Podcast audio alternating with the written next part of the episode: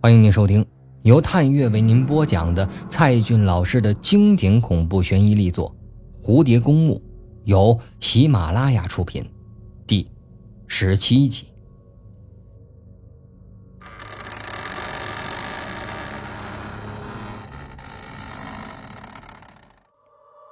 四十九岁的护士长瞪大了眼睛，直勾勾的盯着那丑陋的印记，几乎瞬间。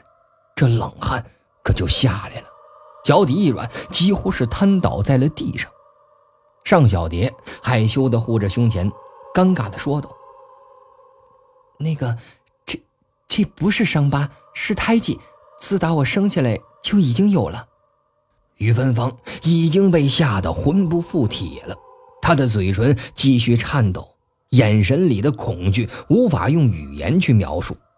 他又把目光移到了小蝶的身上，连连摇头道：“不，不，呃，我我。”尚小蝶摸了摸自己的脸，难道刚才在蝴蝶公墓还伤到脸了吗？还好，脸上并没有什么异样，就是有些粉刺啊、痘痘罢了。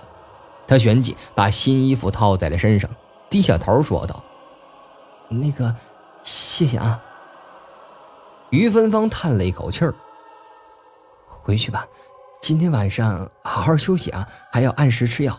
明天高烧不退的话，再到医院里来找我啊。”小蝶出来，庄秋水也醒了过来，他向妈妈点了点头，便护送着小蝶离开了医院。已经超过半夜十一点了，他们拦了一辆出租车回了 S 大。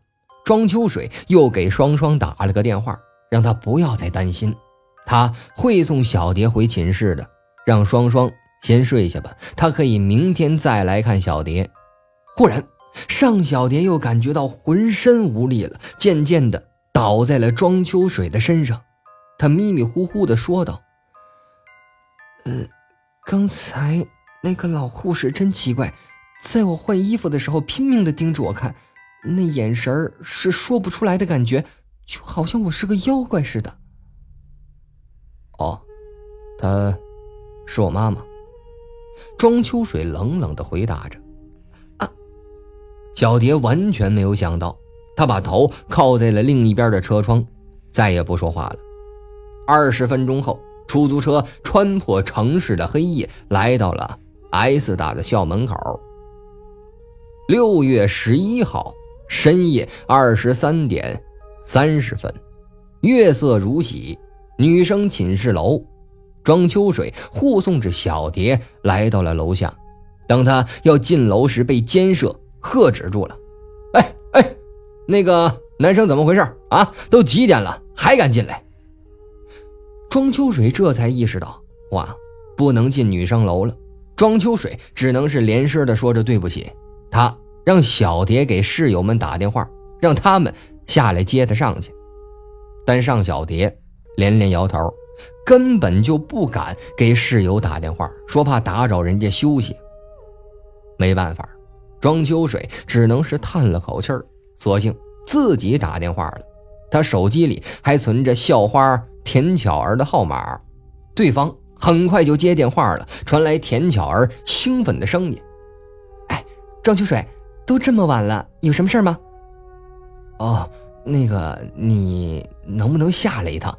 我现在在你的寝室楼下，成吗？哦，好，那你等我一会儿啊。虽然田巧儿故作矜持，但话语中仍然是难掩得意。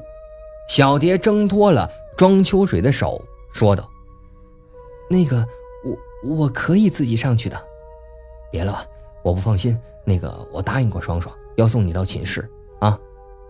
田巧儿已经跑下了楼梯啊，但是看到庄秋水身边的小蝶时，那张脸立即由兴奋变成了失望，接着又转成了对小蝶的轻蔑。潜台词是：就凭你这小样的！庄秋水说：“小蝶生病了，走路不太方便，请田巧儿保护她上楼。”哼，这时。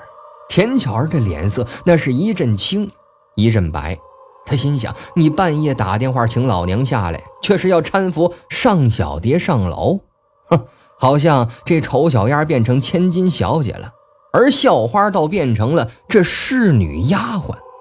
但是这个田巧儿说到底还是要面子，她硬撑着，点了点头，便搂着小蝶的肩膀一起上楼了。庄秋水目送他们消失在这个楼道里。又傻愣愣的站在原地半天，直到舍监出来把他赶走，这才转身走了。同时呢，小蝶已经回到了寝室，田巧儿当即翻脸道：“没想到你还会来装病这一招，算你狠。”这宋优和曼丽也很惊讶，他们正等着十二点钟的世界杯的比赛。当看到小蝶那张苍白的脸色，也不敢再多说什么。其实，今天大家的情绪都不好。下午刚回学校，就听到了一个噩耗：白露死了。老师禁止他们谈论这个话题，男生们私底下却传得神乎其神，说白露气管里生了一个虫子。最后变成了一个硕大的绿色螳螂，撕破了白露的咽喉，爬了出去。这同寝的室友突然的死于非命，任何人都会感觉到恐惧的。虽然平时关系不是很好，但他们还是掉了不少的眼泪。何况前几天白露反常的表现，那天半夜里呕出来的虫子，如今白露的床铺已经是空了出来。或许他的幽灵仍然眷恋着这里，悄无声息地躺在他们的身边。尚小蝶爬到了上铺，闭上眼睛，再也不敢动弹了。人生最恐怖的一天终于过去，但是，他再也无法回忆了。他宁愿像个橡皮擦，全部抹去。额头还有些热度，脑子里。好像有无数个人在说话，还没有睡着，梦就已经跳了出来。他梦见了妈妈。六月十二号上午十点五十分，走出蝴蝶公墓的第一个白昼，他睡了整整一上午，直到阳光照射他的额头，这才是痛苦的睁开了眼睛，眼前。没有古老的高墙，没有深深的门洞，也没有荒草下的木棁，只有金铃子的歌唱。尚小蝶转头看了看对面，床铺上空空如也，寝室里只有他一个人。他抓了抓头发，责备自己怎么睡了这么久。床角就是他的大包，爬起来把包打开，这包里还有孟冰雨的笔记本。包括手电筒和指南针。不对，还有手机呢。这手忙脚乱的找了半天，终于在书包里的夹层找到了，大概是庄秋水帮他放进去的。他摸了摸自己的额头，热度已经退了下去，喉咙也不像昨天那么疼了，但浑身上下的骨节还很难受，有什么力量好像这。正在撕扯着自己。包里有昨晚医院开的药，他艰难的爬下来，倒杯热水，服下了药片。他看到了白露的床铺，那空空如也的床铺现在已经被收拾的干干净净，就连白露的日常用品都被学校的老师带走保管起来了。白露的养父母都已经死了。唯一的姐姐去年也死于了神秘的车祸，现在又孤零零的离开了世界。还有，白鹭喉咙里的虫卵，那究竟是个什么东西？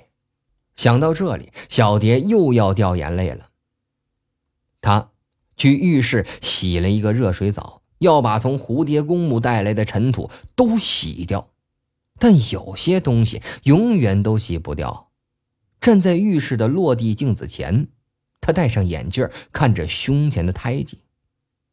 奇怪，这颜色不对了，本来是丑陋的棕黑色，如今却变成了好几种的颜色，一大块的鲜红色，好像要从皮肤里渗出血来。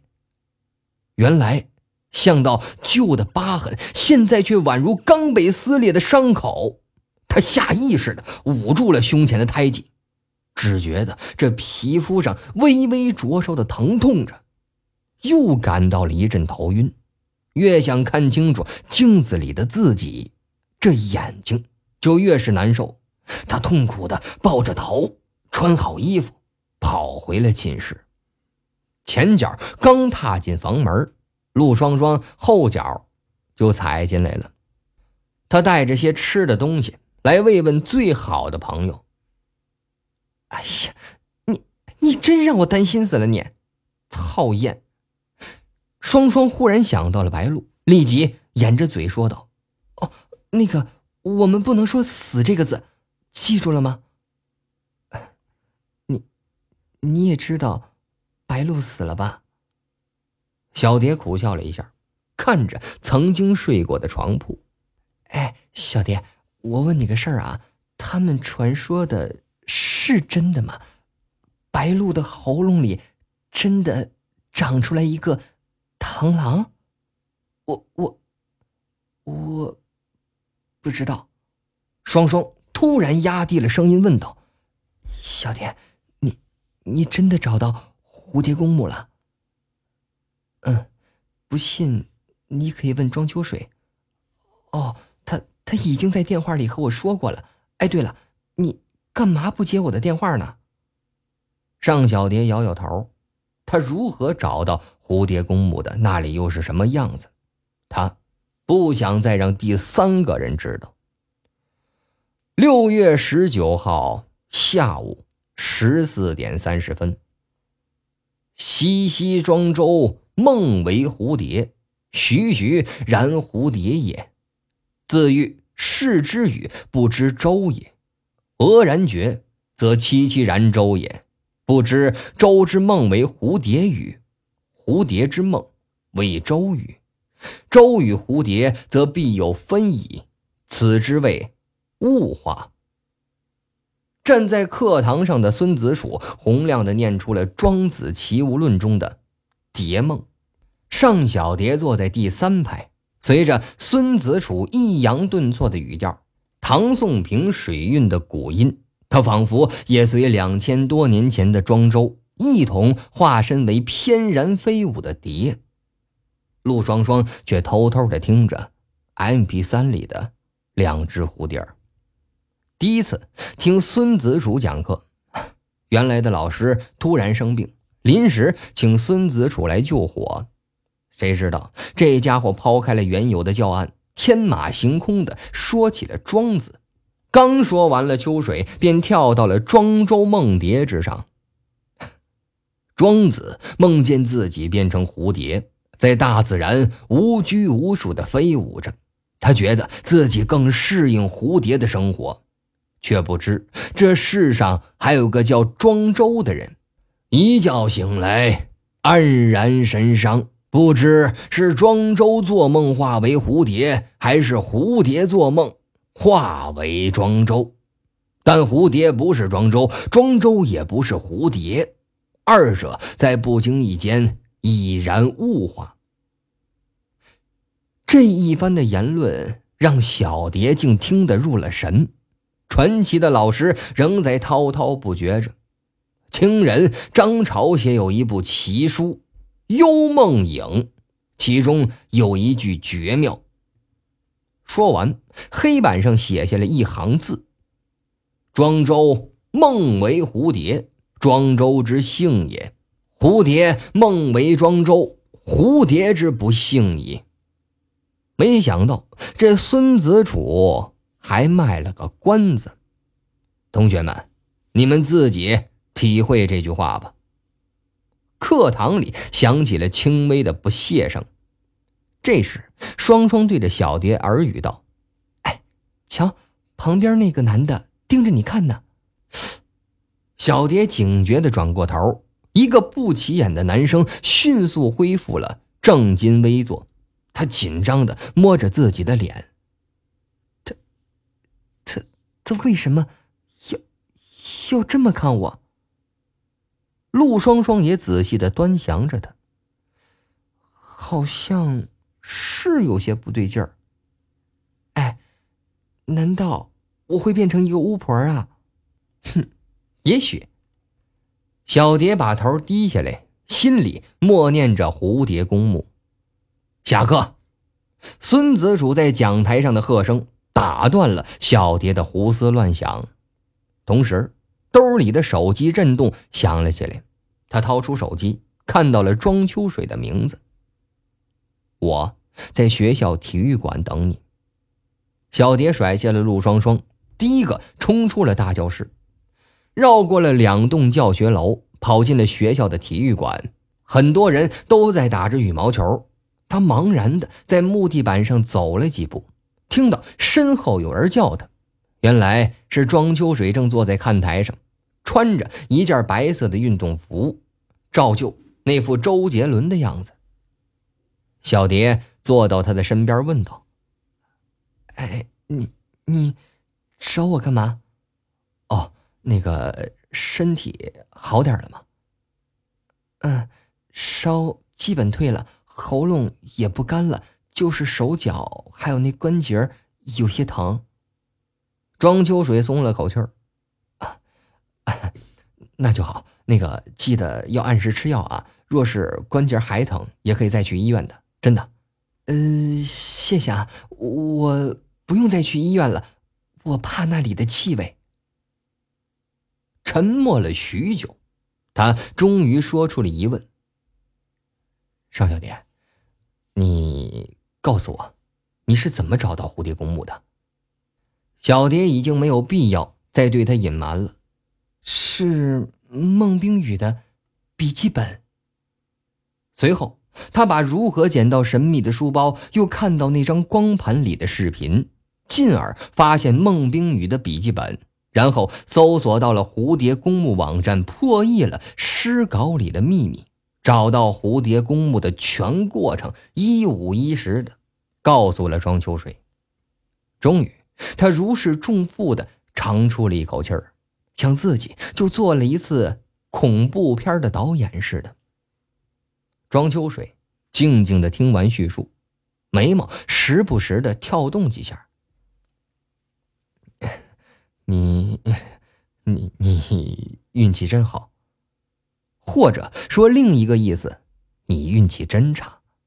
尚小蝶转头看着体育馆。几个熟练的挥舞球拍的男生，羽毛球从空中划过，如一只只白色的蝴蝶飞舞似的。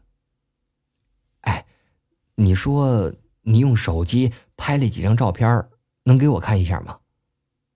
庄秋水打断了他的凝视，直接说道：“他接过了小蝶的手机，第一张照片显然是在墓地。”那断裂的墓碑上刻着几个洋文，他仔细的辨认着，说道：“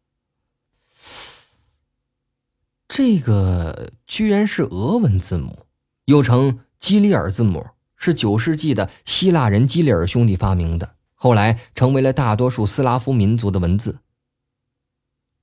基里尔兄弟，尚小蝶觉得这个词儿好耳熟啊。在蝴蝶公墓的诗稿里有这么一句，高声背诵基里尔兄弟的文字，那句正好接在墓地和十字架的后面，指的那就是墓碑上的俄文字母。第二张照片是个竖立着的墓碑，似乎有个手电似的光圈照着，碑上有个美丽的西方女子的相片。看着那照片里的照片，庄秋水的心底是隐隐的发毛。第三张，还是墓碑上的文字，就在刚才那张西方美女的相片下面，应该就是墓主人的名字了，同样也是用俄文字母刻的，还有生卒年月是一九一二到一九三六。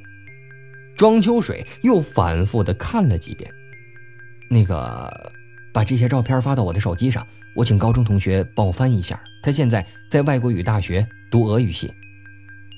随后，小蝶用彩信把照片发给了庄秋水。呃，小蝶，嗯，我这么和你说吧，一句话，保护好自己。